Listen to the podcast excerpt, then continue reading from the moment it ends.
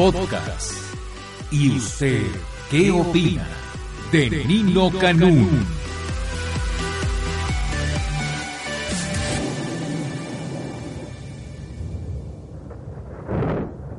Pues entonces hablamos de lluvias, yo iba a hablar de fútbol, pero mejor hablo de lluvias. La temperatura es 17 grados y bueno, pues va a caer un super aguacero. Parece que estoy en el servicio meteorológico.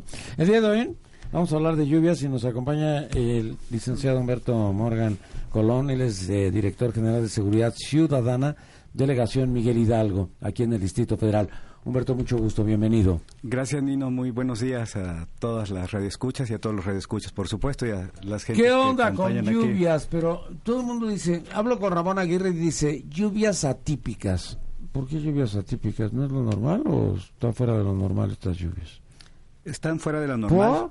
Lluvias extraordinarias eh, ah. también son llamadas y derivado del cambio climático en el mundo, cada vez tenemos precipitaciones pluviales con mayor carga de agua y en concentraciones en espacios más reducidos, como que si tuviéramos, por ejemplo, la lluvia de hace 15 días en jueves, en un jueves en la delegación Miguel Hidalgo, que toda la lluvia de la ciudad aparentemente se concentró en Miguel Hidalgo y nos colapsó el circuito interior, el periférico. Entonces, esas lluvias atípicas o extraordinarias, pues cada vez generan eh, que los responsables, las autoridades, tengan protocolos más adecuados, que sean más eficaces y más eficientes y destinar también la tecnología como camiones, bombas de succión, para poder atender las emergencias que se presentan con mayor frecuencia ahora sí en la Ciudad de México. Fíjate que yo me acuerdo que el capitán Tormenta decía que había sitios y lugares en donde ya estaban ocupados y preocupados porque en ese mapa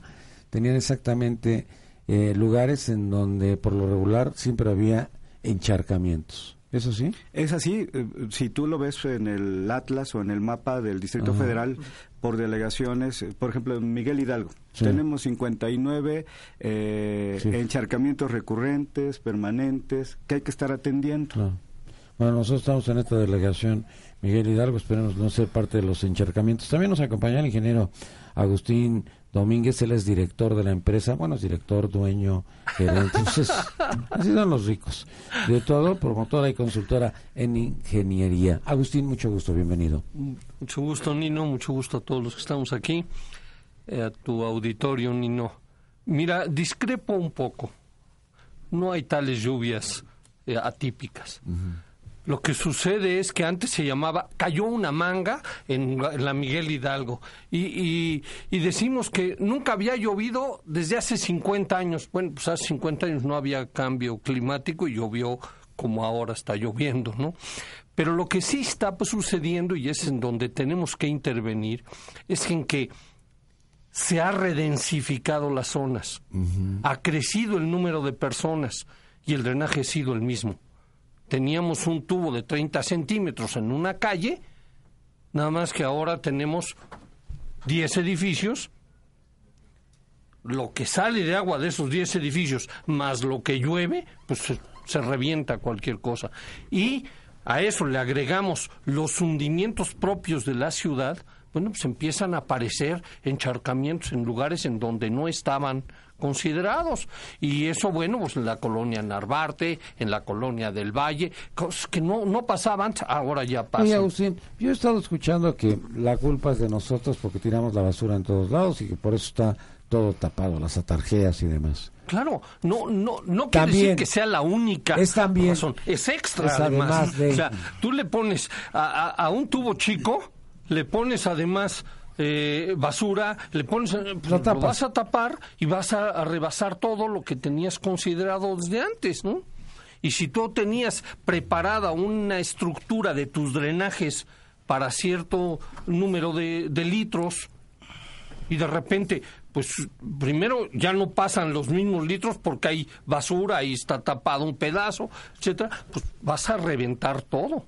Pero mira, por ejemplo, llueve en Arboledas o Tlanepantla, Tzapán, se desbordan los ríos. Bueno, eso es lo natural. Pero cuando llovió aquí en la Miguel Hidalgo, que decían como Palmas y Reforma y el periférico y todo, si es la zona de los ricos. Es, lo que sucedió es que han crecido el número de edificios Ahora tienes muchísimo más edificios y tienes más basura, además. Pero, pero sigue lloviendo, aunque tengamos estas características, coincidimos completamente en que la infraestructura de drenaje de la ciudad se fue quedando. La última obra importante la hizo Marcelo Ebrar y Felipe Calderón, el colector poniente. Se necesitan otros grandes colectores para desaguar se están esto que ¿eh? es un gran lago se están y hay que seguir y, hacer una gran inversión en, estos, temas. En estos momentos se está haciendo el túnel emisor Poniente 2, que sale hacia el Gran Canal, hacia el canal de, Nacional acá arriba, ya en la zona norte. Eh, se, se, está por arrancar el canal, el, el túnel del río de la Compañía, se está por arrancar otro túnel en, en, la zona central eh, ya la, ya la ciudad, por la misma densificación, por la misma cantidad de agua que traemos, traemos cada día, traemos más agua. Bueno, pues hay que sacarla. Y si antes la sacábamos con un, con un este, drenaje profundo, ahora necesitamos tres tubos más. También nos acompaña el biólogo Jorge Alanderos, coordinador nacional del programa de bosques y selvas del Comité Ejecutivo Nacional del Verde Ecologista. Jorge, mucho gusto, bienvenido. Hola, mucho gusto, muchas gracias Lino, por la invitación y buen buen día a todos en la mesa y al auditorio que nos ¿Qué pasa? ¿Qué sucede con tanta lluvia, con tanta agua? ¿Qué estamos haciendo en la zona metropolitana? Bueno, ahorita el problema que tenemos con la lluvia, eh, tenemos más de eh, lo que estaban hablando ahorita aquí en la mesa de de las inundaciones, esto es también por falta de cultura, una cultura en la sociedad que tira bastante basura en las calles. Eh, también eh, una propuesta que nosotros tenemos es el drenaje diferenciado. ¿Qué es eso? El drenaje diferenciado es el drenaje pluvial y el drenaje de aguas negras ah, para que esto no se no haya esta mezcla y sea más fácil su escurrimiento y su distribución. Pero eso es muy pequeño. Fíjate, que ahora, fíjate que, ahora que se desbordó lo de Tlanepantla, había perros, había colchones, había... Hasta, carros se han encontrado. Bueno, yo no vi coches ni nada de eso, pero, pero lo de perros y este y colchones, yo decía, ¿por qué tantos colchones? Parece como que es el basurero, ¿no? Claro. Ah, lo tiran a la barranca y al fin y al cabo que en algún momento alguien, se lo llevará. ¿Alguien? o algo se lo llevará. ¿Es eso? Así es, sí, es, es una, una cultura que tenemos aquí en la, ciudad mexicana de, de, tirar la basura, van en el periférico y no, cuánta gente no hemos visto que van tirando su basura, ¿no? Y luego se quejan porque no avanzan. Pues sí, y además de eso, pues también este, lo que le digo, el, drenaje diferenciado es una propuesta. hay una fotografía en el periódico Reforma el día de hoy que dice se prohíbe tirar cascajo en este lugar y nadie tiró cascajo. Fueron a tirar la basura, pero nadie tiró cascajo. o sea, si somos respetuosos, somos respetuosos. Sí, sí, sí. Pero también sucede que si la señora tiene un colchón ya deshecho que lo tiene que tirar, no hay quien se lo lleve, la basura no se lo lleva. ¿Y entonces, lo tiras al río? lo tienes que hacer? ¿Lo tiras al río a la barranca? No, lo que tenemos es que decir, bueno, el camión de la basura también tiene que recoger esas cosas. O la delegación tiene que programar ciertos espacios para eso. Ramas que, una, que, que las gentes podan de los árboles, no hay quien se las lleve. No. Y entonces no, tú vas a podar tu árbol para cuidarlo, etcétera, pero ahora quién quién se lleva esa basura? Sí, también hay que intensificar la, los programas de reciclaje, ¿no? Que esto disminuiría pero a un gran porcentaje, al casi 60-65% los residuos sólidos por el reciclaje, pero pues, es una, una, un proceso un poco largo, pero bueno, se está llevando. Pero va avanzando, va, va avanzando muy bien. Ahí vamos. Claro. Va avanzando bien ese son medidas de, de mitigación que pues hay que hay que llevar a la, a la ciudadanía, ¿no? Pero mejor me voy a Cruz Roja, aquí está. aquí, está Cruz Roja Mexicana. Armando Telles, técnico en urgencias médicas prehospitalarias de Cruz Roja Mexicana. Armando, mucho gusto, bienvenido. Hola, ¿qué tal, Nino? Mucho gusto. Cuéntame, este, ¿cómo, ¿cómo la están pasando ustedes? Muy bien, muy bien, muy bien, Nino. Mira, no somos, bueno, en mi caso al menos, ningún experto en, en lluvias, ni mucho menos en el sistema meteorológico pero sin embargo somos unos verdaderos testigos de todo lo que puede ocurrir con estas lluvias en la Ciudad de México. O sea, hablando desde accidentes leves hasta los más graves, ¿no? Hablando desde el cruce de peatones, se pierde la visibilidad con los automovilistas, coladeras, hasta llegar a deslaves, ¿no? Entonces, por eso estamos aquí, yo creo, para hablar un poquito de eso, Nino. Bueno, pero en el caso de Cruz Roja, pues, siempre está en todo, ¿no? Y en este caso, bueno, pues si hay una inundación o un encharcamiento, y, a, tiempo. Siempre está a tiempo. Sí, la reacción es inmediata de Cruz Roja. No solamente en lluvias, sino a nivel nacional está en todo tipo de, desastres. Hay, una parte especializada de Cruz Roja que es desastres, que es desde la montaña hasta el río, en cualquier lugar. Estamos en todos lados.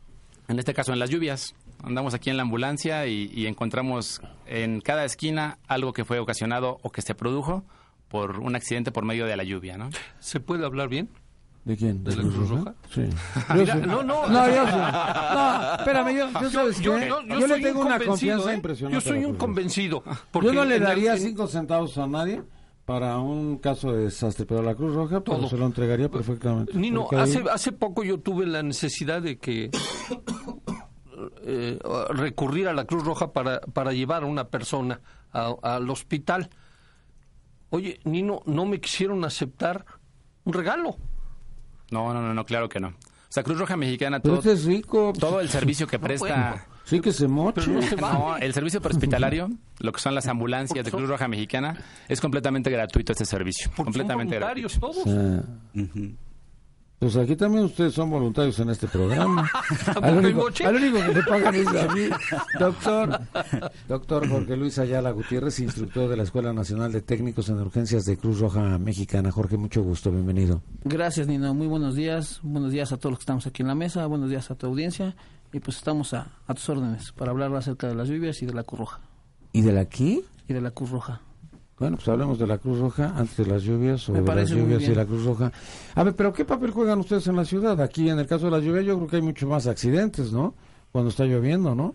Efectivamente, se incrementa un 20-30% nuestro trabajo en, en estos fenómenos perturbadores, ¿no? Como los denomina el área de protección civil, ¿no? De un origen hidrometeorológico, ¿no? Eh, efectivamente, porque pues, se incrementa el riesgo el riesgo de, algunas cosas que ya comentó Armando, algunas cuestiones de ingeniería, como ustedes ya hicieron favor de, puntualizar, ¿no? del drenaje de la ciudad, y lo complejo que también es la vialidad y la sobrepoblación que hay en, en, la ciudad, ¿no? sobre todo en, la delegación Miguel Hidalgo. Nuestro papel pues va enfocado hacia la ayuda humanitaria, ¿no? esa ayuda humanitaria, y retomando un poquito la, la cuestión que comenta Humberto, eh, pues la Cruz es gratuita, la Cruz es gratuita y realmente la Cruz vive y crece y seguirá creciendo por su voluntariado. Sí, yo creo que es importante la confianza que le tenemos. ¿eh? Fíjense que el día de hoy pasó algo que a mí me llamó mucho la atención. Nosotros tenemos helicópteros para estar informando de cómo está el tránsito en la Ciudad de México. Y hoy Roberto, que es uno de los tres helicópteros, bueno, él está considerando los tres helicópteros, nuestro reportero, eh, me dijo, Nino, estoy aquí este, sobrevolando la Ciudad de México y pues no hay lluvia. Y entonces yo iba a decir, pues sí, ¿qué tiene eso que ver? Pero hay muchos hoyos, Nino. Está lleno de hoyos esta ciudad. A lo mejor nosotros no nos damos cuenta porque los vamos esquivando cuando vamos conduciendo nuestro vehículo, ustedes cuando están este, conduciendo eh, la Cruz Roja o la ambulancia, pero este hoy que no había, hoy que no llovió o que no había llovido en la mañana o en la madrugada del día de hoy, pues este, él notó muchos hoyos. Estamos hablando del aire desde arriba en un helicóptero. Pues cómo estará la ciudad que está bombardeada o qué? Sí, que causan accidentes. Porque cuando tú evades uno de esos baches, pues a lo mejor le pegas al de junto o el de junto te le cerraste y ahí viene. Pero con la lluvia ni siquiera a veces el bache cae ahí y ya te lleva la fregada. Cuando llueve peor. Bueno, también está con nosotros Cirilo Bravo, que he tenido el gusto de pasarlo por teléfono, pero no lo tenía el gusto de conocerte. Geógrafo Cirilo Bravo, Servicio Meteorológico Nacional. Cirilo, mucho gusto, bienvenido. Gracias, Nino, gracias a todos aquí en la mesa. Pues estamos aquí para lo que se les ofrezca sobre temas del Servicio Meteorológico Nacional. ¿Cómo ves esto que está pasando, como lo que estamos atravesando? Dicen que es atípico, que es lo normal, que son las lluvias comunes y corrientes, que no sé cuántas cosas. Bueno, yo pienso que son lluvias que están consideradas dentro de lo normal todavía. Todavía. Este, sí. Eh, estamos en temporada de lluvias. Cada año la gente pregunta lo mismo, ¿no? Porque ahora está lloviendo más, pero... Sí, todos decimos lo mismo. sí. Entonces, este, este, como decía, estamos en temporada de lluvias y, durante toda esta temporada que va, que va desde ahora hasta, hasta finales de octubre, estaremos con, con estas posibilidades. Oye, ¿y por qué hace frío si estamos en verano? Bueno, baja la temperatura con la nubosidad, no, hay sol. suficiente sol. No, no, pero no friegues, no friegues en verano, siempre estamos así como con mucho calor, ¿no? Más ¿No viste a los brasileños? Ahí llovía, llovía y ah, no salía el sol. Y qué bárbaro, se evaporaba todo. Este, a ver, alguien ayúdeme, sí, por favor. Porque estaban ahí como desatentas. Ya, ahora sí. Bueno, sí, con respecto a las lluvias, decía que estamos ya adentrados en lo que es la temporada. De aquí a octubre estaremos con posibilidades de lluvia principalmente hacia la tarde y noche, cuando haya algunos otros sistemas eh, adicionales a los que regularmente se suceden. Eh, en este caso podríamos hablar de ondas tropicales, que son las que atraviesan por la parte sur y sureste del país hacia el Pacífico eh, cuando una onda tropical pasa por la noche, es característico que genere lluvias durante la noche. Ahorita que estoy escuchando a Cirilo, yo lo paso este, por eh, la radio en la mañana y yo pensaba que estaba leyendo, ¿no? Va, va improvisando y va platicando y va hablando, pero yo decía, ha de estar leyendo todo lo que eh, está sucediendo. También nos acompaña el ingeniero Miguel Carmona Suárez, director de drenaje, tratamiento y reuso del sistema de aguas de la Ciudad de México. Miguel, mucho gusto, bienvenido. Gracias, igualmente, buenos días ¿Qué a onda? ¿Qué pasa? Pues igual, eh, como ¿Problemas ahorita? problemas ahorita no. Eh, realmente eh, con la lluvia, como comenta aquí el compañero Cirilo, es una cuestión de ya temporada de lluvia, ya la normal de estos meses. ¿Se preparan ustedes? Así es, tenemos el operativo de lluvias que tenemos con, conjuntamente con delegaciones. Aquí hay dos, hay dos grandes factores. O sea, dos, Ustedes son gobierno del Distrito Federal. Así es. ¿Y cómo comparten con las delegaciones?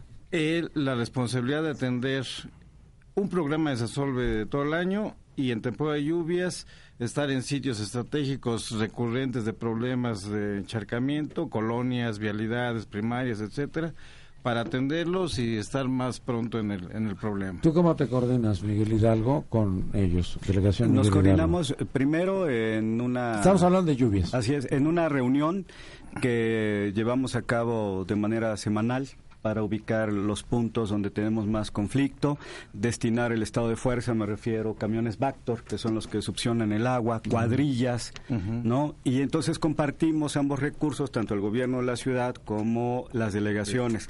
Adicionalmente hay todas las mañanas una prealerta a las 8 de la mañana, según las condiciones meteorológicas. Hoy esperamos lluvia de tales características, en tales horarios, y eso nos permite tener una reacción inmediata. A ver, ¿qué esperamos hoy, Hoy. Hoy para la tarde hay posibilidad de lluvia. Mira este, nada más, aquí tenemos nuestro servicio meteorológico. ¿eh? ¿Qué programa tiene eso? Con, eso nos preparamos para cualquier eventualidad. Bueno, pon atención, pon atención, pon atención, pon atención, pon atención en Cirilo. A ver, Cirilo. De hecho, del de servicio meteorológico, nosotros eh, ahí en Sistema de Aguas tiene un puesto de mando operativo. Eh, Ah, quiero comentar, ahí es, son dos grandes este, campos que atendemos. Uno es con delegaciones, problemas de la ciudad, y otro es el metropolitano, o sea, eh, la, la cuestión del manejo del agua, del drenaje, que nos llega de Naucalpan, Tlanepantla, Ecatepec, Nesa, etcétera. O sea, compartimos la, la estructura con, con los municipios, por eso hay un protocolo de operación donde ahí en ese puesto más está la CNA, el Estado de México y nosotros como sistema de aguas DF. Y aparte, pues la cuestión interna con delegaciones. y el factor del servicio meteorológico es muy importante para... Perdón, Cirilo, por la interrupción. ah, ¿verdad? Ahora sí, daros a conocer el estado del tiempo. Vamos con Cirilo. Sí, decía que por la mañana eh, hay, digamos, condiciones de cielo medio nublado. Para la tarde aumentan las condiciones de lluvia. Los cielos ya son más nublados y la posibilidad de lluvia es mayor. Ahorita tenemos este lo que fue la tormenta tropical Élida frente a las costas de, de Colima, Colima y Michoacán. Este ya está como una baja presión, ya está degradada. Sin embargo, la nubosidad que generó sigue eh, entrando hacia, hacia lo que es el centro y sur del país. también está el, la tormenta tropical Douglas, que esa está más lejos, mm. aunque también está generando entrada de humedad hacia la parte sur de Baja California Sur. Esa pues ya está más retirada, eh, representa menos eh, riesgo. Sin embargo, esta que le comento, que lo que fue la tormenta tropical Élida, a pesar de que está ya como una baja presión solamente, está todavía generando entrada de humedad, además de la, de la nubosidad y de las condiciones de lluvia propias de la temporada, ¿no? El otro día en la, en la televisión de los Estados Unidos decían que los eh, huracanes que tienen nombre de mujer son más intensos o no tiene nada que ver. No, no, no, este, es una, digamos, una creencia de la gente. Sí, porque lo pues, dicen así. imagínate tu mujer, hace como te pues, es mi mujer. En, son de broma así se manejaba, ¿no? porque las mujeres son más, este. ¿Te están oyendo en tu casa? Yo creo que sí. cuidado con lo que hablo. Hoy le toca a ti. Cuidado con lo que hablo. Para que haya agua. Nada tiene que ver en los nombres. ¿Nada? Nada, nada. Este, cuando empezó este movimiento de la de que las mujeres empezaron a pedir mejores condiciones con respecto a los hombres. Equidad. Este, exacto. Eh, antes eran solo nombres de mujeres, pero cuando empezó este movimiento se les empezaron a asignar también nombres de hombre. Así es. Bueno, pero no des ideas ahorita porque van a decir que si este es el club de Toby. a ver, Fernando Hernández, para resolver el problema del país necesitamos un gobierno extorsionador. Nos están extorsionando. Este, el hoy no circula. Ah, no, pero esto es otra cosa. Este es pues tiene que ver con esto, ¿no? Bueno, seguimos en las lluvias. Cuéntame, Cruz Roja, vamos con Cruz Roja. Sí, nos, nos, gustaría pues compartirles, ¿no? Porque muchas veces desconocemos algunos otros programas que ejerce o que emite la Cruz Roja. La Cruz Roja está preparada los 365 días del año, las 24 horas, y en esta época pues ya estamos preparados, ¿no? Trabajamos en conjunto con el sistema meteorológico. Hay un centro de operaciones de desastres ahí en Polanco, que todo el tiempo hay personal responsable y de guardia que está monitorizando los fenómenos perturbadores para avisar a cualquiera de las más de 500 delegaciones que hay en todo lo largo y ancho del país. Entonces, eh, estamos preparados eh, para cualquier contingencia, ya se tiene cierta cantidad de, despensa en un centro de acopio en, en, unas instalaciones que están en Toluca. Bueno, fíjate que hace como tres o cuatro años, no me acuerdo, fue el huracán este de Veracruz, que fue terrible. Y este, entonces vino Cruz Roja Mexicana, pero la gente no quería llevar nada para el gobierno del estado de Veracruz, no quería ir a ningún centro de acopio. Y entonces Walmart, este, se le ocurrió, no sé si a ti te lo platiqué, Walmart y Cruz Roja decidieron que por qué no comprábamos en las tiendas de Walmart, siempre y cuando todo lo manejara Cruz Roja. Entonces tú ibas y comprabas, no sé, 10 botellas con agua en Walmart. Ellos, Walmart de Veracruz, ya se las estaba entregando a Cruz Roja Mexicana, o sea, no tenía ni siquiera que transportarse. y la gente empezó, no, la confianza. Esa es la seguridad, la confianza, de que no se van a quedar con la mitad del agua. Adicional a esa, confianza, eh, recientemente se lanzó un programa que precisamente tiene el agua de Cruz Roja la van a ver en los próximos días en algunos spots. Ah, nos estás dando un anticipo. Pues sí. no, ya, ya ha salido. Ya, ya, ya, ya, hay algunos oh, ya me quemaste, iba a decir antes que nadie, primero que nadie ya me fregaste. no te volvemos a invitar a ti. Pero precisamente se genera... ¿De qué se trata? ¿De qué se, se trata genera para tener una mayor confianza ¿no? en la población de que esos donativos, porque un gran porcentaje de lo que vive financiera financieramente la Cruz Roja es por parte de los donativos y el recurso humano, pues el voluntariado. que un día te toca, seas rico y seas o seas pobre. Aquí no condiciona a nadie, ¿no? Religión, Aquí levantan a todos. A todos y en el buen sentido de la palabra, porque un levantan es cuando se secuestran. Pero regresando a lo de las lluvias, estas eh, lluvias, bueno, pues como que a lo mejor nosotros no lo queremos entender o no lo queremos comprender, pero cuando hay un encharcamiento nos enfurecemos y nos enloquecemos, y esta es la verdad. Y nos pasa a todos. Es que el mismo encharcamiento hace que el tránsito se, se vuelva lento. Entonces, en lugar de hacer media hora, va a ser una hora. Y, y, lo mismo, cuando sucede encharcamientos, como en el caso del viaducto, en donde hasta el carro queda perdido ahí.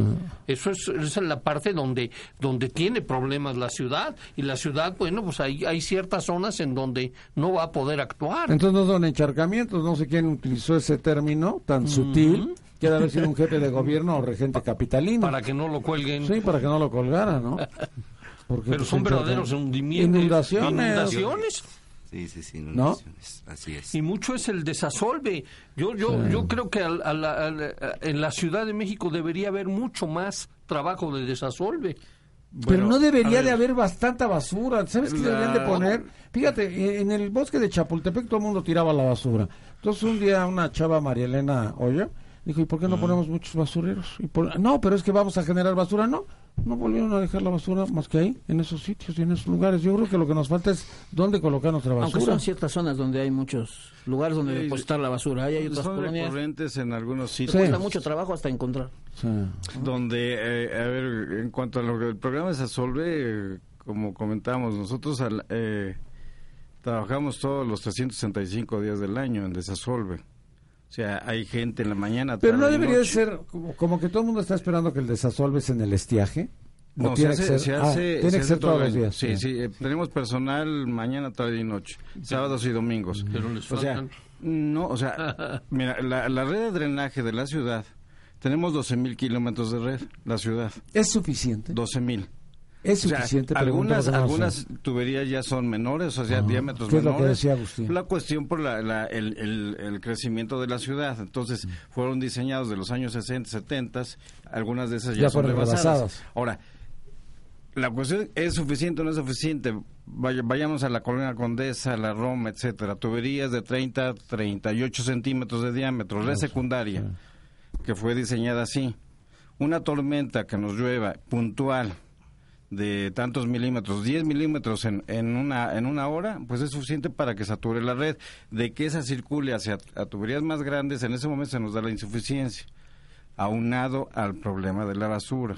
O sea, todos vemos afuera del metro, etcétera, pues ambulantes, grasas, basura, botellitas de plástico, del PET, y se van al drenaje, y eso nos causa el problema. Contra eso estamos haciendo el desazul, aunado a eso. Ahora, lo que comentan de encharcamientos o inundaciones, Conseguimos encharcamientos mientras no rebase la guarnición y no, no se vea afectado el predio. Cuando es una inundación es cuando ya estamos afectando al interior de los predios. O sea, ya de 30, 40 centímetros. Lógicamente, lo que hablaba de los de los vehículos, bueno, son en los pasos a desnivel. Así es. Donde se concentra, tenemos el desnivel, hay cárcamos de bombeo que sacan el agua pero se ve insuficiente con el escurrimiento que llega y se quedan atrapados y bueno, se va acumulando y quedamos a. Mira, qué pena que no está la Dirección de Protección Civil del Estado de México que siempre nos acompaña, pero ahora estaba observando que en Atizapán y Tlanepantla están poniendo los comercios ya sus costales como si estuviéramos en Tabasco.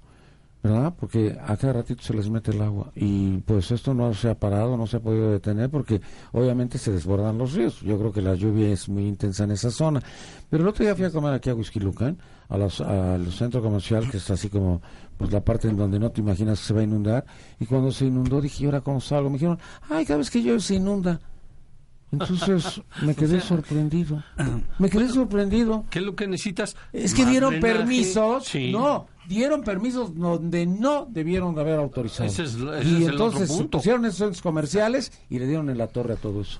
Sí, yo creo para ponerlo en la mesa, eh, eh, bueno, además de las inundaciones, de hay más de 70 escuelas aquí en la en la ciudad afectadas por la por la lluvia, eh, escuelas públicas, ya está gestado el fenómeno del niño el niño es el calentamiento de las aguas oceánicas que ya está afectando lo que se en Nicaragua y también va a afectar Centroamérica y Sudamérica.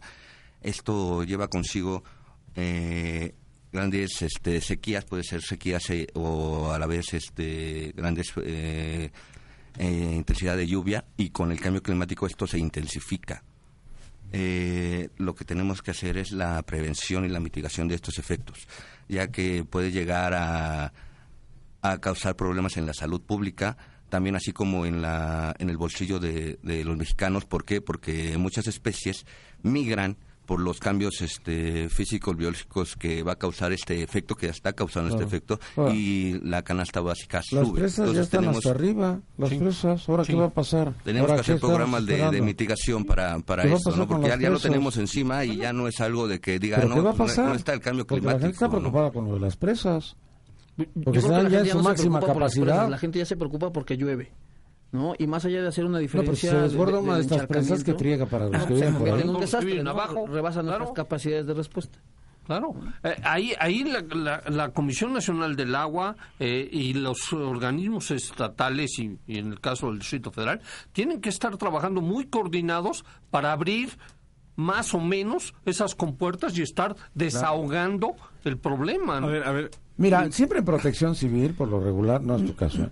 ponen a, este, a cuates y ahí los dejan. Pero yo quiero aquí hacer este, una aclaración. En el caso de Corenfeld yo me siento muy tranquilo, porque estuvo manejando la Secretaría del Agua. Yo no sabía de una Secretaría del Agua en ningún sitio, en ningún lugar, pues yo creo que se adentró en la materia. Pero mira la información que tenemos en redes sociales de Conagua y en este caso del propio Corenfeld. Sí, aquí por ejemplo, de las presas que hablamos aquí de las ciudades, lo que es el valle. Hay 34 presas de la, de la zona del poniente, desde periférico a la altura de Ciudad Universitaria hasta prácticamente acá a Tizapán. 17 son operadas por el sistema de aguas, gobierno de la ciudad, y 17 la Conagua. Y, y yo puedo decir ahorita que esas presas están con niveles bajos. Claro. O sea, hay un operativo, el que comentábamos de coordinación metropolitana, en que esas presas en las tardes se cierran sus compuertas para almacenar el agua y que no baje a la zona a la zona baja. ¿Y por qué están bajas? Si todos los demás... A ver, explícame Sí, para que entendamos. Entonces cerramos compuertas en, en el evento de lluvia y se almacena en su cortina, en el vaso. Sí, ya. Después de que ya pasó el evento de lluvia importante, fuerte. En la madrugada agarramos y abrimos compuertas Ya, y desfogamos y baja nivel ver, para el siguiente evento. Sí, conviene para, para la audiencia. que Ahí tiene- no hay riesgo ahorita Sí, en presas. No, ¿eh? no son presas almacenadoras de agua, ¿eh? ¿Cómo son las que presas están? reguladoras ¿Qué es de agua. Reguladores. Sí, porque, Reguladores. eso es muy importante, Sí. porque lo que decías ahorita de las presas que están llenas, Y que no saben bueno, qué hacer en esas entidades federativas. son están presas almacenadoras. Es Bueno, esa, son esa. las de CFE, que son en algunos estados, Tabasco, etcétera, que bueno, las lluvias... Bueno, Tabasco ya parte como sí. que parece que es este constante, ya todo el mundo tiene su costal sí, de arena. Dicen que el hijo de Granier alquilaba los costales de arena, pero ahora ya no está. Ya está Tomás guardado. Ah, ese es de fútbol, ¿no? Hay un gran problema en esto es de que pues parece que nos dicen este colonicen donde es una área de riesgo, ¿no? Porque bueno, si nos ponemos a ver los programas de ordenamiento, pues en la ciudad, donde colonizamos en las barrancas, ¿Quién dio los permisos de Huixquilucan inundaciones. hace Exacto, lo que seis, acaba de diez, pasar en 12 Acapulco, años? se inundó la eh, Punta Diamante, lo que tú estás diciendo, y si lo vemos en el programa de A ver, ordenamiento, son se- zonas se- de riesgo, inundó. ¿no? Entonces, Yo no vi a además ningún de presidente municipal ni a ningún gobernador que tuviera alguna afectación en su peculio. Exacto, pero de dejan forma, que ¿no? la, la gente colonice esas zonas y entonces un fenómeno natural que no podemos evitar, pero sí prevenir, es más difícil. Mira, yo ¿no? me Porque quedé están en una atorado zona ahí de y riesgo. Costco, exactamente donde está Costco, se, se vació, se vació, o sea, lo superó el agua. Así porque es. ahí no debería de haber Así estado. es, Y había, así es. A ver, Exacto. yo nunca había visto, ni, ni siquiera sabía que había cocodrilos ahí. Pero era una zona donde había que la- cocodrilos. es la laguna de es que Tres le Palos. pegamos, era la laguna de Tres Palos. Bueno, eso me de dijeron, Palos. eso me explicaron. que ese es el mismo caso de la Ciudad de México. Oye, teníamos, es un sistema de lagos en la Ciudad de México, Exacto, que así estaba, y ahora están asentada la gente en donde antes era un lago, pues, te tiene que lle- llegar el agua otra vez, a menos que hagas lo que se está haciendo, una serie de drenajes para sacar esa agua que ya debería ahí acomodarse, ¿no? Pero ¿qué es más Exacto, difícil, ya- ya meter que- agua o sacar agua? Porque si no Ah, hay agua. Ramón Aguirre dice que, que que hay problemas en el sistema Cuchamala y que lo van a arreglar. Y este y si hay agua en exceso, yo me pregunto, ¿qué es, qué es más difícil, traerla o sacarla? Las dos. Las, son, ¿Las dos? son los Sí. factores... Es más caro traerla y es, eh, y es muy complicado sacarla. O sea que estamos fregados. Ahorita, ahorita por ejemplo, el desalojo de, de la lluvia, eh, las condiciones ahorita es eh, donde tenemos problemas de encharcamiento, estas redes que apenas decimos que son pequeñas, etcétera, y el sistema de drenaje profundo. Ese está trabajando, se hicieron desde hace cuatro años unas reparaciones de todos los túneles, de los de 5 metros, 650, y tenemos estadística de este mes de, julio, de, de- del 23-24, que fueron los eventos más importantes de junio y pues el día de San Juan, que es clásico la lluvia, eh, de 150 mil litros por segundo que salieron por el drenaje profundo hacia el estado Hidalgo. Sea, eso nos da la idea de la cantidad de agua que estamos generando a nivel metropolitano, porque ya el drenaje de- profundo ya... Oye, una generamos. pregunta, ¿las lluvias son católicas?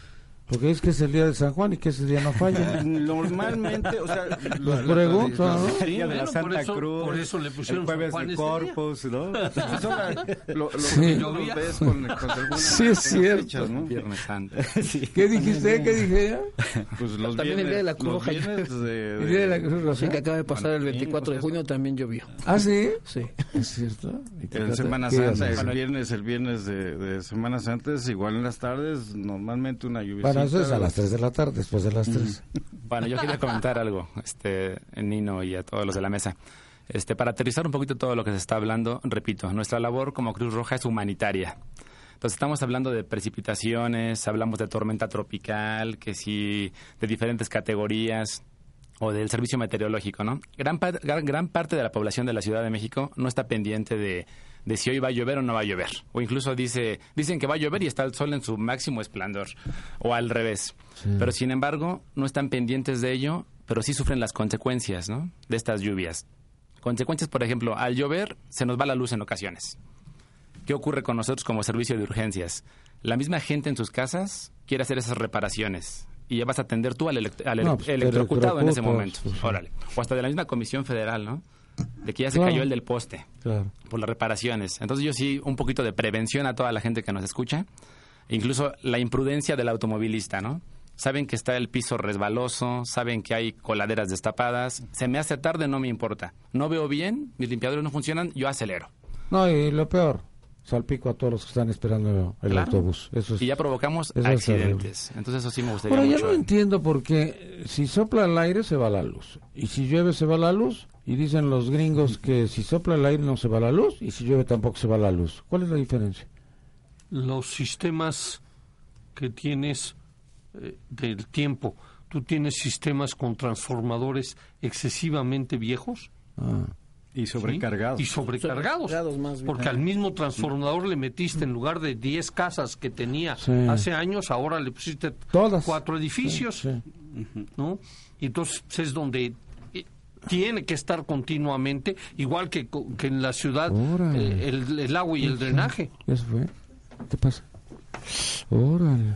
Oigan, gracias, no se hubieran molestado. Gracias, Cirilo. Sigan hablando. Deja ver qué. ¿no? Bueno, pero hay una gran polémica porque eh, hay que tomar mucho en cuenta que la gente dice, oye, este, estas lluvias no las había yo visto nunca. Entendemos ya la problemática de que la infraestructura de drenaje se va quedando, se va quedando rezagada, se van haciendo obras que no van al paso del crecimiento de esta ciudad. Si le anexamos o le agregamos las, eh, eh, los drenajes o el propio paso del agua de los municipios conurbados, pues tenemos más agua. Si somos más población y utilizamos más agua, ¿no?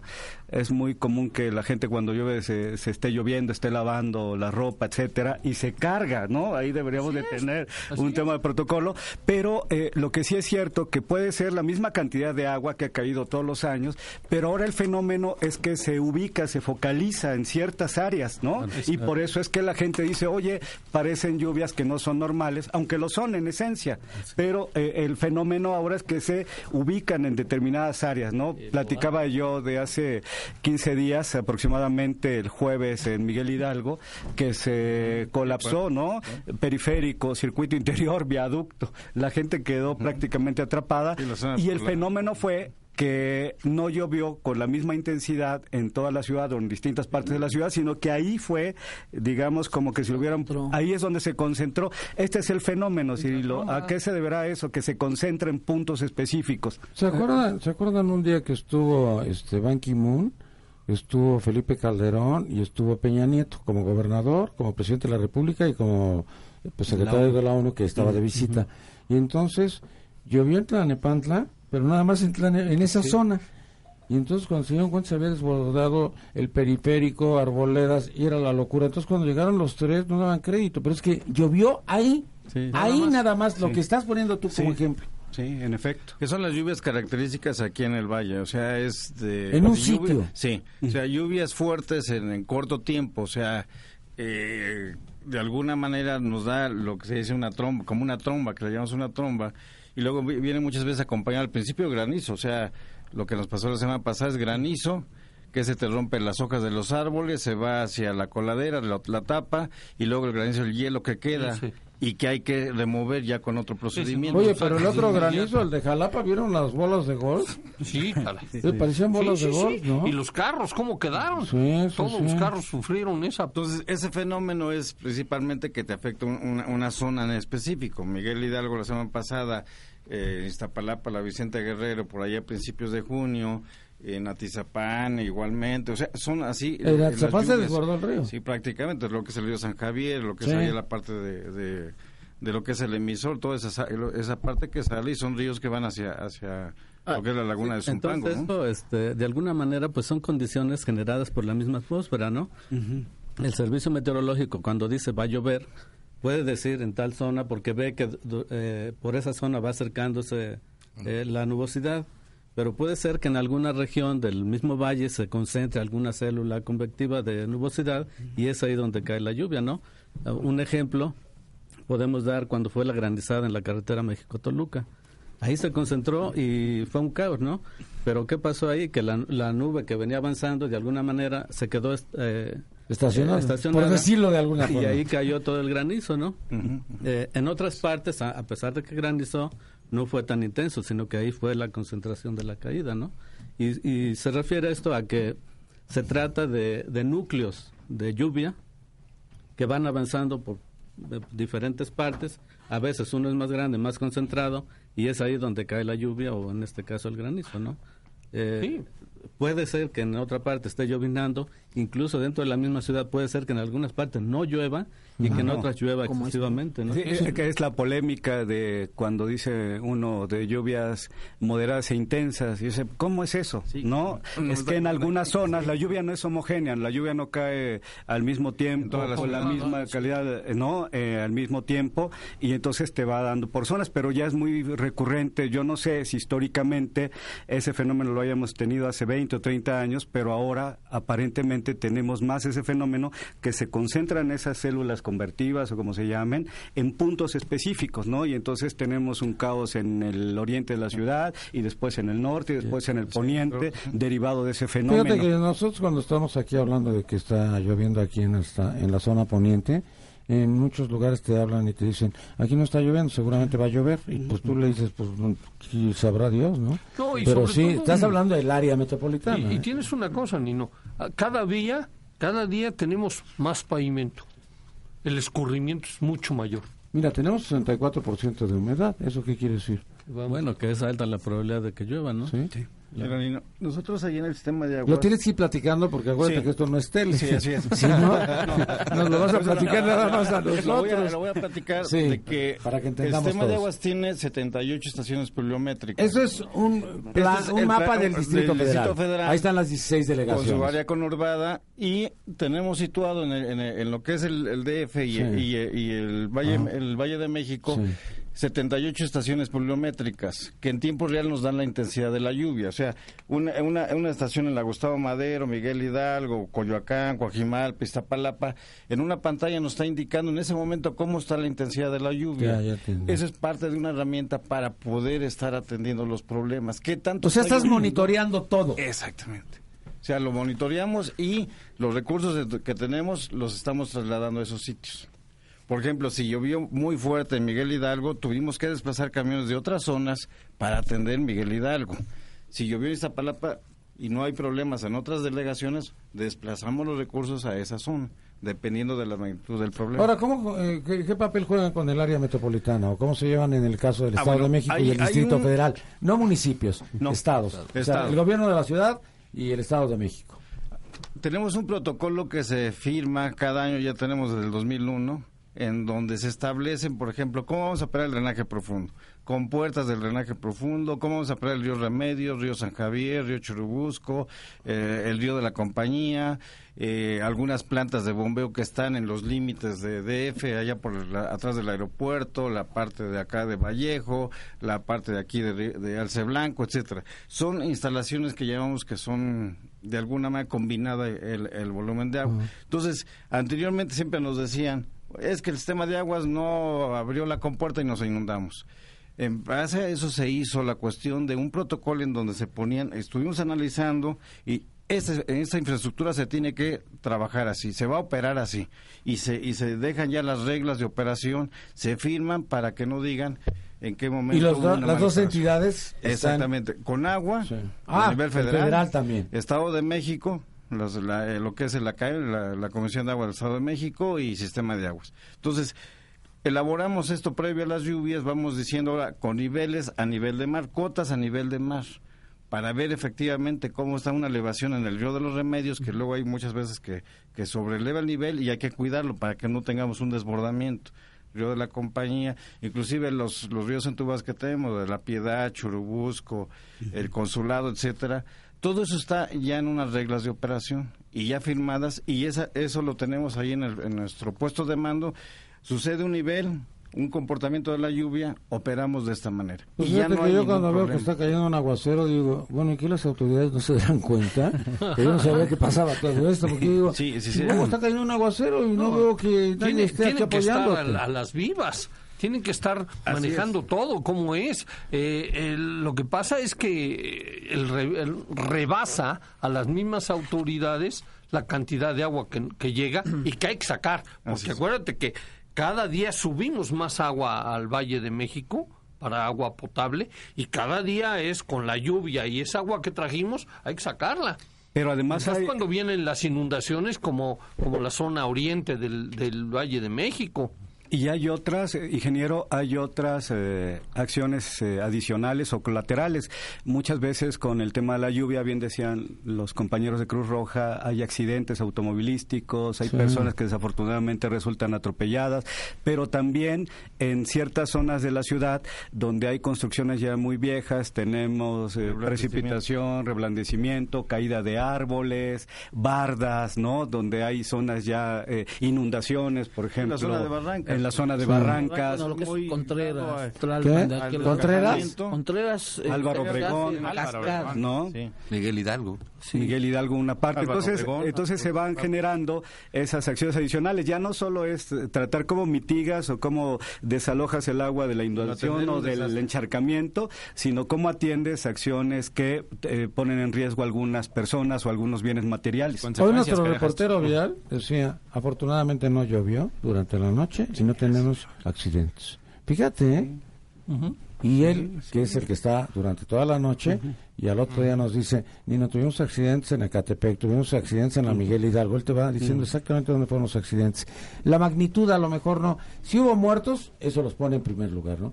En este accidente lamentablemente se perdió tantas vidas. Entonces... está hablando que con lluvia, bueno, pues esto se intensifica, ¿no? Aumenta sin duda el riesgo, ¿no? no solo de los accidentes, sino de otras eh, situaciones, por ejemplo, para nosotros eh, en la zona de Tacuba, donde todavía hay un número muy grande de casas de fachadas de adobe, ¿no? Es increíble en la ciudad. de láminas, ¿no? Con ciertas características tenemos el derrumbe de ciertas este, bardas o algunas viviendas. Se Ay, en Naucalpan se murieron apenas unas personas, se les cayó la barda. Se les cayó, sí.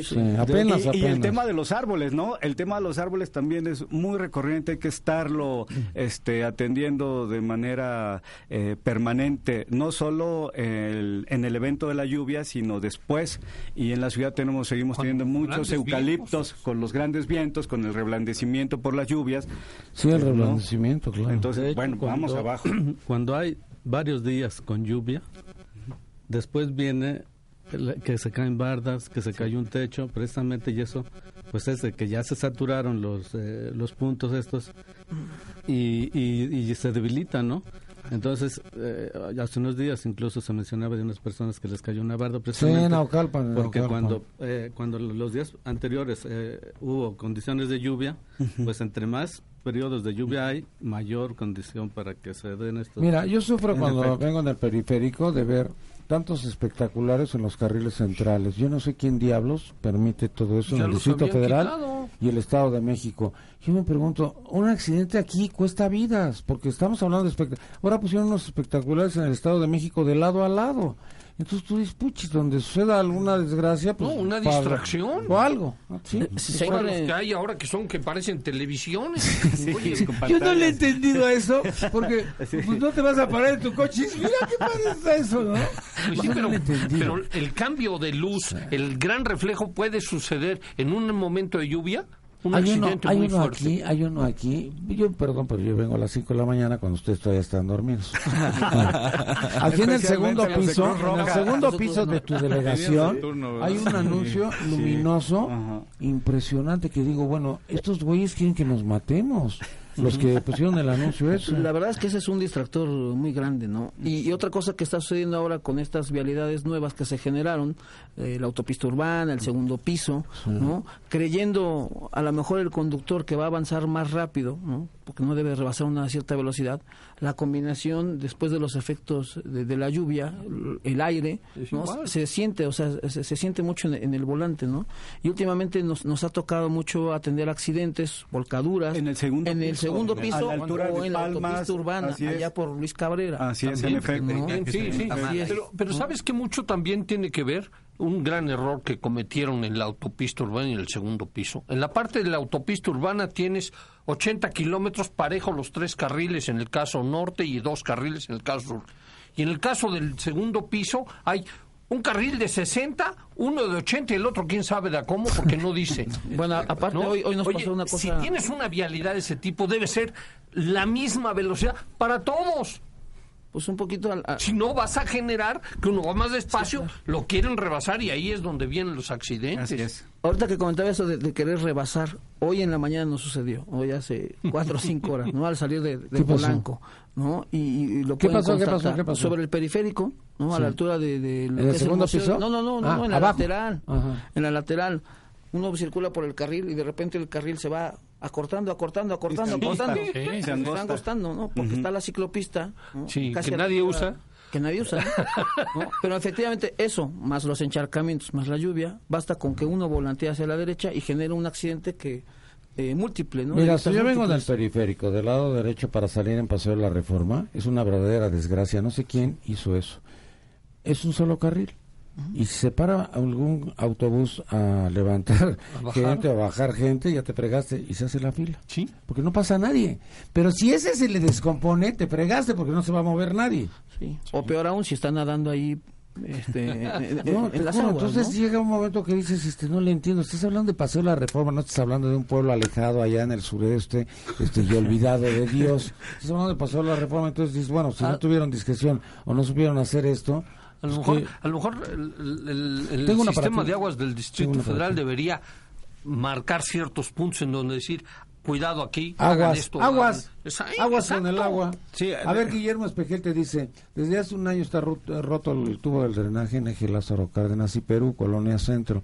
Lo mandan reparar, pero nada, cada vez que llueve es lo mismo, te lo doy. Ahí está su número telefónico también. Sí, gracias para atenderlos. ¿Qué ibas a decir? ¿Qué ibas a decir? Sí, eh, precisamente tenemos identificados en base a los reportes que nos llegan al centro de información y ahora con los C4 o C2, mm. que con las cámaras que se tienen en las vialidades. De hecho, ahí en el puesto de mando del sistema de aguas tenemos unas cámaras también de, donde nos eh, pasan imágenes de las vías primarias, reforma, periférico, viaducto, etcétera. Y, y ahí es más rápido ver, aparte de con todas las demás cosas que he comentado que tenemos de de para, para estar monitoreando y atendiendo los encharcamientos, bueno, pues ves la imagen en ese momento que hay un problema de encharcamiento en, reforma, etcétera, pues desplazas el, el, recurso a ese sitio. Entonces, eh, lo que hemos hecho es tener esa coordinación con, con los C4 y, y la agencia esta urbana de el 072 para que nos pasen los reportes. Y ubicamos sitios ya así recurrentes de problemas de encharcamiento, o sea, San Antonio Periférico, el Bajo Puente, que baja todo lo de, del eje 5 poniente, todo eso que baja, pues, era lo que era la antigua causa del río Becerra, entonces ahí de alguna manera en ese, en ese deprimido se nos teníamos problemas, ah bueno, pues tenemos que tener un, un, personal ahí. Y, y, así están otros un sitios. ahí muy importante. Entonces, así están los sitios en donde tenemos personal donde son ya críticos. O sea, tenemos en la ciudad ya 42 sitios de colonias críticas. por diferentes circunstancias que puede ser vialidad o puede ser por afectación a vivienda. Fíjate que Agustín nos acompañaba. Anteriormente teníamos un programa todas las semanas, un día a las 8 de la mañana, para ver todos los problemas que teníamos en la Ciudad de México, pues este de construcción, de segundo piso, todo. Y bueno, pues estuvo semana a semana y entonces eh, Agustín era de los más críticos porque decía en tal lugar, en tal sitio tardas esto. Y no es que viviera ahí, no es que estuviera ahí, es que le llegaba toda esta información. Entonces las autoridades se dan cuenta que no escuchaban absolutamente nada. Por ejemplo, José Luis Espinosa dice, a ver, yo vivo en Coajimalpa, área de desasolve, denme un teléfono, pero contesten. Es que esto tiene que ver con la Comisión Federal de Electricidad. Tú hablas y dices, ya se fue la luz, sí, y nadie te contesta. Pues no, pero, ¿sabes que no, la ciudad debería tener, mira, el gobierno federal. Gracias en el área de comunicaciones y transportes, tiene un programa para puntos conflictivos, que le llaman ellos. ¿Qué pasa? Pues hay zonas en la carretera que a lo mejor tienes una curva vertical en donde pierden la visibilidad y entonces lo marcan como un punto conflictivo y conforme les va llegando recursos, que no son fluidos todos, van arreglando, modernizando esos puntos de conflicto. La ciudad debería tener cosas de ese tipo, como el caso de reforma y periférico. Es una barbaridad, como un carril para desfogar todo, fíjate, son, estás hablando de seis carriles, tres centrales y tres laterales, y desfogan en uno mm. solo para llegar a Paseo de la Reforma. Solamente un loco lo hizo. Bueno, pero deberíamos haber aprovechado cuando se hizo la concesión para decirle a la concesión, ah, pues métele este puente. ah, bueno, pues ahí está. Pero no, no queremos, no queremos hacer las cosas como suceden. ¿Sí? Te pongo puntos conflictivos que, que se les pone la glorieta de San Jerónimo. Es, un y periférico, es un verdadero caos todo. Ahí. ¿Dónde está el Hospital Ángeles? No, no, No, no, también donde está el Hospital Ángeles. ¿Dónde está el Hospital Ángeles qué? Santa Teresa. y es imposible pasar de un lado al otro lado del periférico. Claro. ¿no? Pero Basta el miércoles pasado, como a las 7 de la noche, tenemos una urgencia de periférico de sur a norte, a la altura de Tacubaya en las curvas, hace una especie como de ese, ¿Sí? ¿no? Se derrapó un motociclista, En, ese puente de Picacho, ¿qué va a pasar ahora? Que además estás metiendo un centro comercial gigantesco, ¿sí? Y que le vas a tirar agua, drenaje y todo lo que usen en el centro comercial al mismo lugar. Y, vialidades no hay. No hay vialidad, no están haciendo ¿Pero qué delegación es esa? Es Álvaro Obregón. Ah, pero ese es un ratero, el delegado, ah. es el guatemalteco este, ¿cómo se llama? ¿Cómo se llama el guatemalteco? Ese, sí, Leonel Luna es guatemalteco. Sí. No tenemos el gusto de conocerlo. No, pero, pero ¿No la Guatemala? no.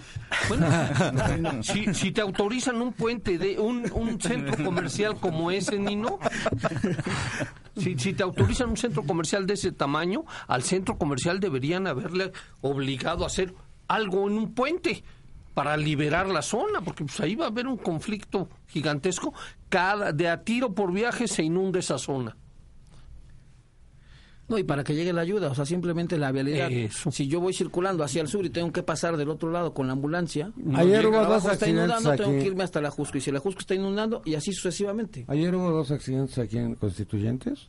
¿Cómo llegaban las grúas? No podían llegar por ningún lado. Sí, y entonces se quedó el tránsito atorado, pero por muchísimo tiempo. No, no se podía hacer ni para atrás ni para adelante. Claro. Pues ya, ya hoy parte de lo que vemos en los cursos de conducción de vehículos de emergencia, en el área de capacitación, es ya aprender a controlar el estrés, porque llega un momento que por más que tú quieras hacer un esfuerzo por llegar a prestar la ayuda, no puedes llegar, no puedes avanzar. Es que, es que, la ciudad ya debería tener, y deberíamos ahí capacitarnos todos y verlo, que si tú tienes tres carriles, el carril central o la, uno de los laterales, decir, carril de emergencia. Y en el momento que hay una emergencia, la gente abrirse y ni modo, me voy a atorar aquí, pero ese carril tengo que liberarlo. Ah, en el caso de yo no entiendo constituyentes, no entiendo constituyentes, no entiendo porque todos los días tenemos problemas en constituyentes y los vivimos nosotros aquí en Grupo Radio Centro. Yo creo que el Grupo Chedragui que está aquí junto, todos, todos, todos. Y los que van a Santa Fe, pues no saben se, se, van a la aventura, porque pues a ver si se puede pasar o no se puede pasar, porque a veces puedes pasar de este lado, pues del otro lado no puedes pasar, porque si te hacen una manifestación ahí en la Policía Federal o en Hacienda, que está bajito, ya se pregó, llegan 50 personas, se paran y bloquearon todo. Simplemente para calcular el tiempo, yo creo que de varios de los que están aquí en la mesa para llegar ahorita, dices, mejor me voy antes. claro. Prefiero llegar ah, ahorita ya se este van, ya vayan adiós. ya, déjenme. Digo, no, porque el tráfico es ya ah. todas horas. Sí, digo. Yo creo que aquí, todo lo que, han hablado aquí en la mesa. Y el verde ecologista, callado. Estoy escuchando y todos se engloba en lo mismo, ¿no? Que lo que es la planificación vial y la planificación de hábitat, ¿no? Porque mucha gente se desplaza dos, tres horas a su trabajo cuando no tenemos ese desarrollo, esa, ese desarrollo social, esa planificación que, que nos ahorraría todos estos desastres, todas esas eh, horas en el tráfico, inundaciones. Tenemos que tener realmente un programa de desarrollo social bien planificado y hacerle caso a los programas de ordenamiento, ¿no? Que ahí es ahí el hecho donde suceden los desastres, ¿no? Porque los, los acontecimientos y fenómenos naturales no los podemos evitar, pero la gente asentada en zonas de riesgo pues hace que sea un desastre siempre se habla de la, delegación Miguel Hidalgo que tiene mucha lana, pero tú tienes indigencia y opulencia. Así es, es, la delegación. Pa donde tires, porque si yo pago un predial alto, quiero servicios de primera. Y si yo no tengo ni siquiera para pagar el predial, quiero que me atiendan y que me den servicio social, pero rápido. Eh, efectivamente, la delegación, los dos. la delegación Miguel Hidalgo es la de más altos contrastes, no solo de la ciudad, eh, sino prácticamente el país. Eh, las zonas que conviven, lo mismo Polanco o Bosques de las Lomas, Lomas de Chapultepec, con Tacubaya, Tacuba, Las Pensiles, etcétera, hacen ese gran contraste de la ciudad y toda la gente necesita servicios de calidad, no independientemente del predial eh, que se tenga que pagar. La verdad es que en ese sentido, pues el delegado Romo está ahí muy interesado en que podamos dar esta atención de calidad que lo estamos haciendo. Y entrando ya propiamente en el tema de lluvias, pues comentarle a las vecinas y a los vecinos que nos escuchan que el protocolo que llevamos de manera muy íntima, digamos, con Sistema de Aguas de la Ciudad de México es la prealerta todos los días, 8 de la mañana, para que con base en las condiciones del tiempo esperadas podamos atender eh, las emergencias. Desde las 3 de la tarde se sitúan los camiones, las cuadrillas en los puntos recurrentes. Platicaba yo que en Miguel Hidalgo tenemos 59 puntos recurrentes de encharcamiento o inundación y dentro de esos 59 hay 20 de vialidades primarias, llámese circuito interior, periférico, viaducto, Marina Nacional, etcétera, ¿no? Ejército Nacional, eh, Homero, la zona de Polanco. Y a partir de ello también establecemos eh, en la base plata, que es la base de contacto de la delegación que compartimos con la policía de la ciudad, los reportes. Pero tenemos un adicional que, que, está de manera permanente supervisando ahí el delegado, es una red de mensajería con los vecinos. Y casi casi cada vecino en su colonia sabe dónde está su charco, sabe dónde se va a inundar, sí, ¿no? Y entonces, y entonces ya está lloviendo, ya me ¿Sabes nosotros que eso es fundamental esa cada vez que es fundamental fuerte, para acercar el recurso. Uh, claro se desborda. Y adiós, adiós club y adiós todo. Y, ya todo el mundo lo sabe. ¿eh? Ah, pero eh, aquí el gran tema es que todo el mundo lo sabe, pero cuando hay problemas a través de ese protocolo, los vecinos nos hacen saber a través de este punto de mensajería. Y entonces tenemos una interrelación muy grande con nuestros vecinos. Fíjense que nosotros antes nos quejábamos mucho de que los estadounidenses en todos sus programas de televisión noticiosos constantemente están pasando servicio meteorológico, servicio meteorológico, y decíamos nosotros, ¿por qué no? Nosotros, ¿por qué no? Ahora a mí me da gusto. Las televisoras nuestras pasan cada corte su servicio, o sea, cada vez que vienen con un resumen de noticias pasan el servicio meteorológico. Como que ya también eso nos va dando esa cultura de que tiene que ver con la información de lo que se requiere, de lo que se necesita y que estemos enterados. Y la prevención. Y, la prevención. Ya, no falla tanto el, meteorológico, ¿eh? Ahora cada, vez, cada, vez, cada vez los instrumentos tecnológicos, los mapas de radar, las comunicaciones satelitales nos dan una visión más clara con pronósticos más acertados. y, la verdad es que ahí les agradecemos muchísimo porque es nuestra información básica para atender a los vecinos. Nosotros nos podemos meter ahorita y ver qué es lo que está pasando en el satélite, pero no lo sabemos explicar. Pero si pasa Cirilo, le entiendo yo y le entienden todos. es que tienen esa facilidad en servicio meteorológico. Eh, es, duro. Eso ha, cambiado radicalmente. Ahora sí ya le atinan a todas. nada más lo, que falta ahora es que la población este, crea ese cambio, ¿no? que que ahora sí ya... En la Ciudad de México, porque si ven la cultura de la prevención cada vez Si ven cómo va a estar el clima, es ¿eh? por ver a la, chica con minifalda. ¿Qué tipo? Eres panista. Eres un panista. Desde la comisión de la familia. Porque, realmente la comisión del Senado de la familia. No prestan atención. No hay prevención. O sea, realmente que la población. Oye, ¿eres casado? ¿Eres casado? En la ciudad. Sí, sí. Ah, ¿Tu esposa te está escuchando? ¿Para eso ves el servicio meteorológico? Yo pensaba que veías el servicio meteorológico para ver el estado del tiempo, no el estado de las piernas de la señorita. Hablo, por la población mexicana, por lo que yo escucho. Sí, sí, Por lo el amigo menciona. Él veo, que dijeron. Claro. Lo, lo veo, lo escucha para Era, era fan de ese, este, de ese noticiero, creo que era un país en Europa que las conductoras empezaban a quitar la ropa. Eh, Entonces ahora sí hace falta eso, que la población crea, o sea, que crea y que, y que, se, y que prevenga. Sí, sí. De alguna manera, que se anticipe. El, servicio está, digamos, más presente ya eh, con la población. Nosotros recibimos durante las 24 horas, que porque ahí en el servicio hay servicio las 24 horas, muchas llamadas de la población que nos pregunta cómo va a estar el tiempo. Ya ahora hay mayor presencia en los medios, la información que se, emite en los diferentes canales también se toma como base la información del servicio. Estamos en comunicación con las, Las, eh, las autoridades de, de aguas del Valle de México. La, la red que usted comenta, nosotros recibimos esa información. Cuando decimos va a llegar un núcleo por tal zona, en un momento dado, enseguida nosotros lo corroboramos con viendo esa eh, los registros de lluvia en esa zona. Entonces se está, digamos, ampliando la, la comunicación, la colaboración, la gente tiene confianza. Eh, cuando decían que, que, que, en esta parte no llovió, bueno, lo que pasa es que el servicio dice hay condiciones de lluvia, pero no en un punto, sino en una zona, ¿no?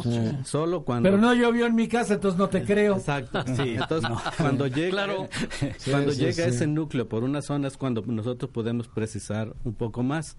Eh, hay ya, digamos, hay un producto para el Valle de México que se emite cada tres horas. Exactamente. Ajá. Hay para a nivel nacional que se emite también cada tres horas y en ese caso pues comprende todos los estados del país. Y que de hecho ese, eso que comienza ahorita es lo que nos da la herramienta. Cada tres horas estamos nos da un pronóstico. Entonces nos, nos da la, la, cuestión de alerta. Fíjate que nosotros tenemos una ventaja, en, yo creo que todas las estaciones radiofónicas, que en el momento que les hablamos, te dan a conocer todo, te informan de todo lo que está pasando. Y entonces te dicen, mira, en el Pacífico esto me da O sea, te, dan una información general y dices, oye, precisamente la área metropolitana en tal sitio, en tal lugar. Esto Sí, Eso yo creo que ha enriquecido mucho. Pero yo creo que se tienen que ir porque ustedes tienen que trabajar. Yo veo que están ya va a muy llover, contentos. Ya va a llover. Licenciado Humberto Morgan, director general de Seguridad Ciudadana en la delegación Miguel Hidalgo. Conclusión, comentario final.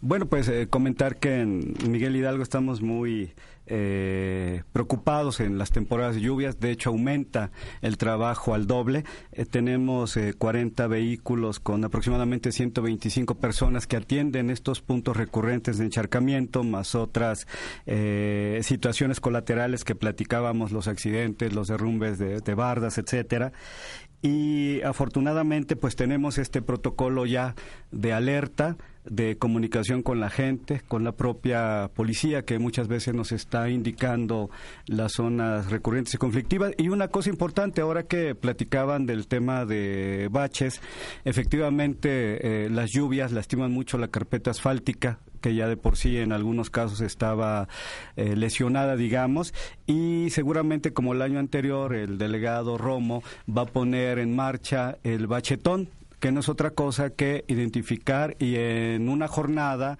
eh, bachar más de 1.500 puntos como fue el año anterior, que esa es una acción este, muy importante para que después de las lluvias la gente pueda circular con tranquilidad en Miguel Hidalgo. Gracias. Yo quiero poner un ejemplo que siempre utilizo porque es recurrente. Había un bache aquí en Paso de la Reforma. Entonces nosotros hablamos a, la delegación, estaba Sodi como delegado, y bueno, no, pero no a SODI, sino a la delegación, nos dijeron, no, es este, vía primaria. Dije, a mí que me importa que sea primaria, güey, te toca el paseo de la Es vía primaria, esa le toca al gobierno del Distrito Federal. Entonces, yo creo que esto sí es lo que confunde muchas veces a la gente, porque tú dices, si el paseo de la reforma me pasó esto, y le corresponde a la delegación Miguel Hidalgo, ellos lo tienen que arreglar. Y eso de que vía primaria y vía secundaria. Afortunadamente en Miguel Hidalgo no, no funciona esa eh, división que es bastante absurda para los ciudadanos.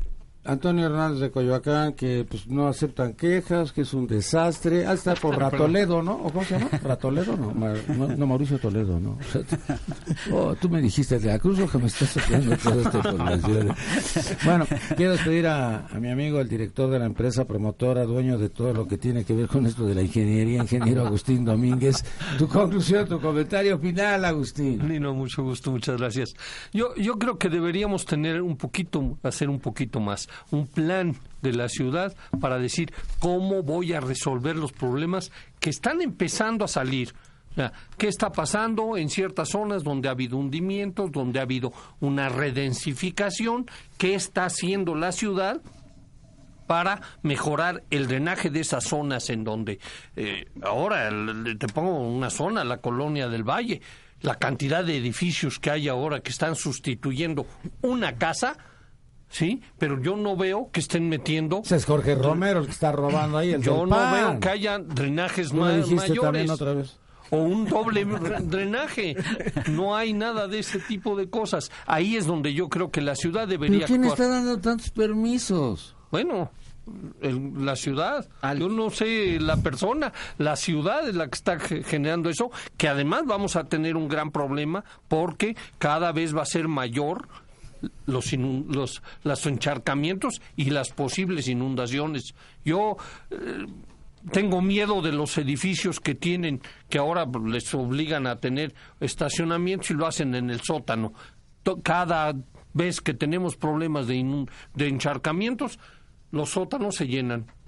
Y ahí van a los carros. Y esos son problemas que no deben suceder. ¿Y los seguros no te los pagan? No. No te lo pagan porque no, está, dentro del seguro. Así es. No hay cobertura. Así bueno, pues muchas gracias, Agustín. Ingeniero Miguel Carmona Suárez, director de drenaje, tratamiento y reuso del sistema de aguas de la Ciudad de México. Tu conclusión. Sí, gracias. Bueno, aprovecho para con eh, José Luis, nuestro radio escucha, José Luis Espinosa, que requiere el teléfono.